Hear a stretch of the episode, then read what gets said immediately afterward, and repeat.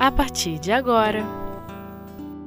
Gestos de Amor O Livro dos Espíritos Vida Contemplativa com Fátima Ventura. Amigos, vamos então dar continuidade ao estudo do Livro dos Espíritos. Estamos na terceira parte que trata das leis morais, no capítulo 2, Lei de Adoração. E a nossa questão é a vida contemplativa, questão 657, quando Kardec pergunta: os homens que se consagram à vida contemplativa, não fazendo mal algum e só pensando em Deus, têm mérito aos seus olhos? Resposta dos Espíritos: Não, pois se não fazem o mal, também não fazem o bem e são inúteis. Além disso, não fazer o bem já é um mal. Deus quer que se pense nele, mas não quer que só nele se pense já que deu ao homem deveres a cumprir na terra. Aquele que se consome na meditação e na contemplação, nada faz de meritório aos olhos de Deus, porque sua vida é toda pessoal e inútil à humanidade, e Deus lhe pedirá contas do bem que não houver feito. Nós temos aqui na resposta dos espíritos uma orientação muito segura. Vamos primeiro nos perguntar por que Kardec faz esse questionamento. A vida contemplativa. Consagrar-se a uma vida contemplativa tem mérito aos olhos de Deus? Por que Kardec pergunta? Porque muitos companheiros em humanidade, até os dias de hoje, dedicam-se à vida contemplativa. E isto é, em geral, visto pela nossa sociedade ou pelas nossas sociedades, porque são culturas muito variadas, como algo muito positivo. E essas pessoas so, são normalmente consideradas pessoas de uma espiritualidade muito superior. No entanto, os espíritos respondem que aí não há mérito. Pois se não fazem o bem, também não fazem o mal. E nos falam de uma tendência à inutilidade, porque deixar de fazer o bem já é dar oportunidade para que o mal aconteça. E ainda eles nos dizem que todos temos deveres a cumprir na terra, ou seja, todos reencarnamos com um planejamento que inclui trabalho e bastante trabalho para a melhoria de nós mesmos, mas também para a melhoria do mundo e daqueles que nos cercam. Se a lei de Deus é lei de amor, e se Jesus nos ensinou que a essencialidade da lei está baseada no amor e que o caminho da salvação é a caridade, porque quando o doutor da lei vai a Jesus perguntando a ele de que maneira se poderia alcançar a salvação, Jesus lhe responde contando a parábola do bom samaritano. E ali nós vemos que o homem é aviltado, é assaltado e é abandonado pelos ladrões. Vem um sacerdote e não socorre tinha compromissos. Vem um levita e não socorre, tinha compromissos. Vem um samaritano, considerado um herege. Havia um preconceito religioso entre judeus e samaritanos, e é esse samaritano que para, presta todo o socorro, leva esse homem até uma hospedaria, paga todas as suas despesas antes de seguir a sua própria vida. E aí Jesus diz: quem foi o próximo daquele companheiro? E o doutor da lei responde: aquele que o ajudou. E Jesus lhe diz: então vai tu e faze o mesmo. Este é o caminho da salvação, ou seja, da construção da própria felicidade. Em que a vida contemplativa nos ajudaria na construção dessa felicidade que Jesus coloca baseada na lei do amor e na caridade, no auxiliar o próximo. Nós temos um livro chamado Jesus no Lar, de Neio Lúcio, que tem muitas histórias interessantes, que inclusive são de leitura fácil para adolescentes, para jovens. E numa dessas histórias, nós temos na lição 11 o santo desiludido. Nessa, Neio Lúcio nos diz que estavam todos reunidos no lar de Pedro quando Jesus contou a eles uma história. Havia um venerado devoto que vivia numa gruta isolada em plena floresta, a pretexto de servir a Deus. Então, estamos com uma, um caso de vida contemplativa. E o povo que por ali ao redor vivia julgava este homem irrepreensível e passou a reverenciá-lo com intraduzível respeito. E sempre que alguém tinha alguma dificuldade, ia a esse homem para encontrar ali uma resposta que julgava-se fosse certa e segura. Então, se um homem ativo e de boa fé vinha ao devoto e lhe trazia apreciação algum plano de serviço comercial, o ermitão respondia escandalizado: É um erro. Apague a sede do lucro que lhe ferve nas veias. Isso é ambição criminosa. Venha orar, esqueça a cobiça. Se um jovem lhe rogava opinião sobre casamento, respondia o devoto: Isso é um disparate. A carne está submetendo seu espírito. Isso é luxúria. Venha orar e consumir o pecado. Se outro lhe pedia orientação a respeito de cargo na administração pública, respondia ele: é um desastre. Afaste-se da paixão pelo poder. Isto é vaidade, orgulho. Venha orar e vencer os maus pensamentos. Se alguém lhe pedia opinião sobre uma festa de fraternidade, dizia irritadiço: é uma calamidade. O júbilo do povo é desregramento. Fuja à desordem. Venha orar, subtraindo-se à tentação. E assim, aqueles companheiros que o buscavam acabavam afastando-se entristecidos e viviam muitas vezes no ócio e na soledade, acreditando que elevavam-se a Deus. Mas passou-se o tempo, veio a morte do corpo e o preguiçoso adorador, são as palavras de Neio Lúcio, alcançou a passagem para o outro plano da vida. E todos julgavam que ele estaria, obviamente, arrebatado ao céu, e ele mesmo acreditava nisso. No entanto, foi conduzido, por força das trevas, a terrível purgatório de assassinos. Ali, em pranto desesperado, indagou dos motivos que lhe haviam sitiado o espírito em tão pavoroso e infernal torvelinho, sendo esclarecido que, se ele não fora um assassino vulgar na terra, era ali identificado como matador da coragem e da esperança em centena de irmãos na humanidade. Jesus então completa: Plantemos a crença e a confiança entre os homens, entendendo, entretanto, que cada criatura tem o caminho que lhe é próprio. A fé sem obras é uma lâmpada apagada.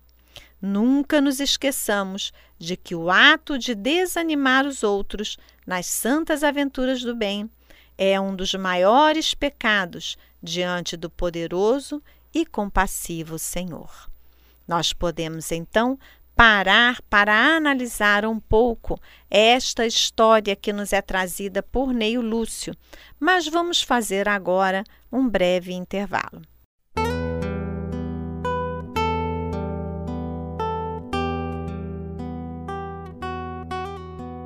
Gestos de Amor. O Livro dos Espíritos. Vamos então, companheiros, retomar o texto de Neio Lúcio é o capítulo 11 do livro Jesus no Lar e o título é O Santo Desiludido. De que falava ali o devoto recluso numa vida contemplativa? Ele, na verdade, desestimulava a todos os que o buscavam com algum projeto de crescimento e de evolução, tanto material quanto espiritual. Indiferentemente se estamos falando do comércio, do casamento, de um cargo público, de uma festa de fraternidade, tudo isso pode ser voltado para o progresso material e espiritual. No entanto, o que via o devoto que vivia de maneira isolada? Ele via ali cobiça, luxúria, vaidade, orgulho, desordem, tentação. É uma história muito antiga, a história do pecado e a história de que tudo o que faz parte do mundo é pecaminoso e que para nos elevarmos a Deus precisamos nos afastar do mundo. Esses conceitos vêm de tempos muito antigos.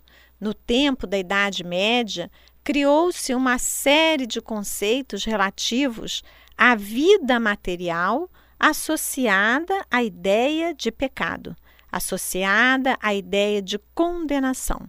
Então, sentir qualquer forma de alegria ou de prazer ligado à vida material seria ingressar nos caminhos do pecado.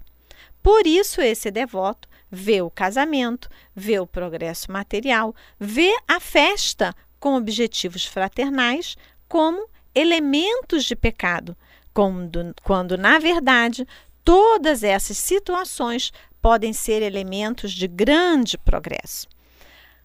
Quando podemos nos aperfeiçoar de maneira mais eficiente? Isolados, numa caverna, num convento, numa cela ou vivendo em família? Não é no lar que nós temos as maiores alegrias e os maiores desafios também? Aqueles que nos veem todos os dias, que conhecem todos os nossos defeitos.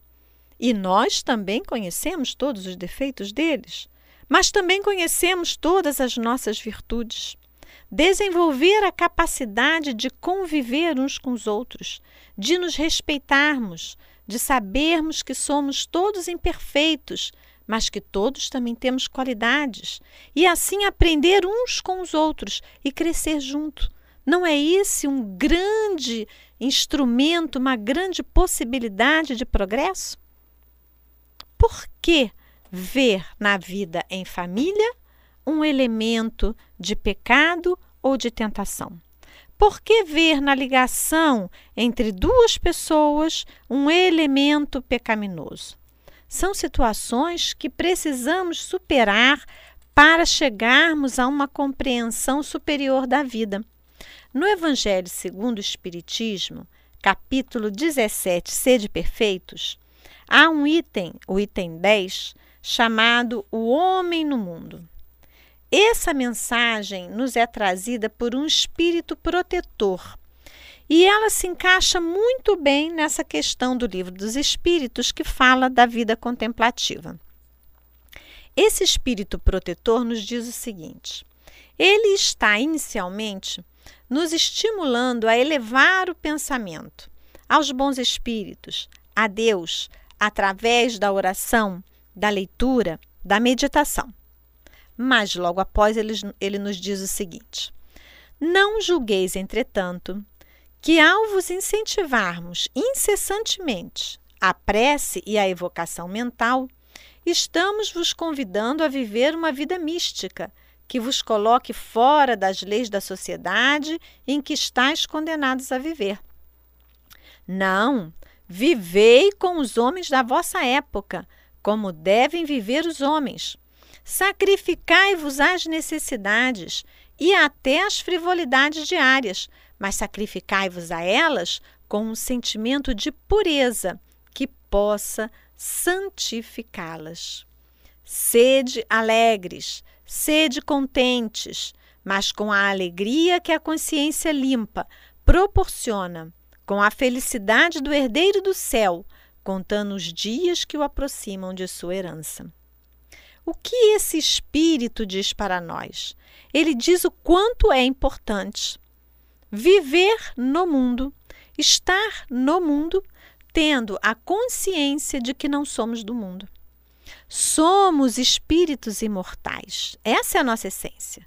Mas estamos encarnados. Então precisamos também dar a tudo a justa medida e o justo valor. Todos nós somos filhos de alguém. Mesmo que não tenhamos casado, constituído uma nova família, mas todos temos pais, temos irmãos, temos alguém. Temos amigos. Trabalhamos em algum lugar, precisamos nos relacionar com as pessoas. E o que esse espírito protetor nos diz? Que é preciso viver como homens da nossa época, como devem viver as pessoas. E ele fala, usa até a palavra sacrifício, dizendo que devemos muitas vezes nos sacrificar às necessidades e até às frivolidades diárias, mas com um sentimento de pureza que possa santificá-las. Às vezes não estamos tão interessados assim naquela festa, mas a família vai. O companheiro, a companheira, os filhos. É a possibilidade dos filhos encontrarem, dos netos encontrarem os avós. E mesmo que não estejamos tão interessados naquela festa, é um momento excelente para a reunião da família, para a reunião dos amigos, para a troca de fraternidade, para apertarmos os laços, para desenvolvermos uma atitude mais fraterna uns com os outros. É preciso ir à festa. Às vezes, consideramos que perder tempo, entre aspas, no fogão, por exemplo, é uma coisa completamente desnecessária. Mas quantas vezes aquele tempo gasto no fogão não é o tempo que facilita a reunião da família à mesa? Um lanche onde aquele filho mais afastado se aproxima, um momento em que possamos conversar um pouco mais uns com os outros na correria do dia a dia em que todos têm tarefa e todos parece que não podem parar é preciso reconhecer que estamos no mundo. E ele ainda nos diz: sede alegres, sede contentes, mas com a alegria da consciência limpa. A alegria de que estamos fazendo o nosso melhor. Não estamos assambarcando os bens de ninguém. Não estamos dando valor excessivo aos bens terrenos. Estamos fazendo um esforço de colocar tudo na justa medida. Não precisamos ter tanto dinheiro, mas precisamos trabalhar para ter um mínimo de conforto. Não precisamos daquela viagem para estarmos bem com a família, mas precisamos ter um tempo dedicado à família. Então, complementa esse espírito, a virtude não consiste em se assumir um aspecto severo e triste em repelir os prazeres que as vossas condições humanas permitem. Basta atribuir todos os atos da vossa vida ao Criador que vos deu a vida. Então vejamos, às vezes nós pensamos porque uma determinada pessoa está sempre séria e taciturna, que ela é uma pessoa moralmente muito elevada. Às vezes pensamos que repelir os prazeres do mundo é adquirir superioridade moral, como pensava ali o nosso devoto ermitão que vivia lá numa gruta na floresta. Como pensavam muitos companheiros que se isolavam do mundo em cavernas, em mosteiros, enfim, numa série de situações. Mas isso não necessariamente nos leva à elevação moral.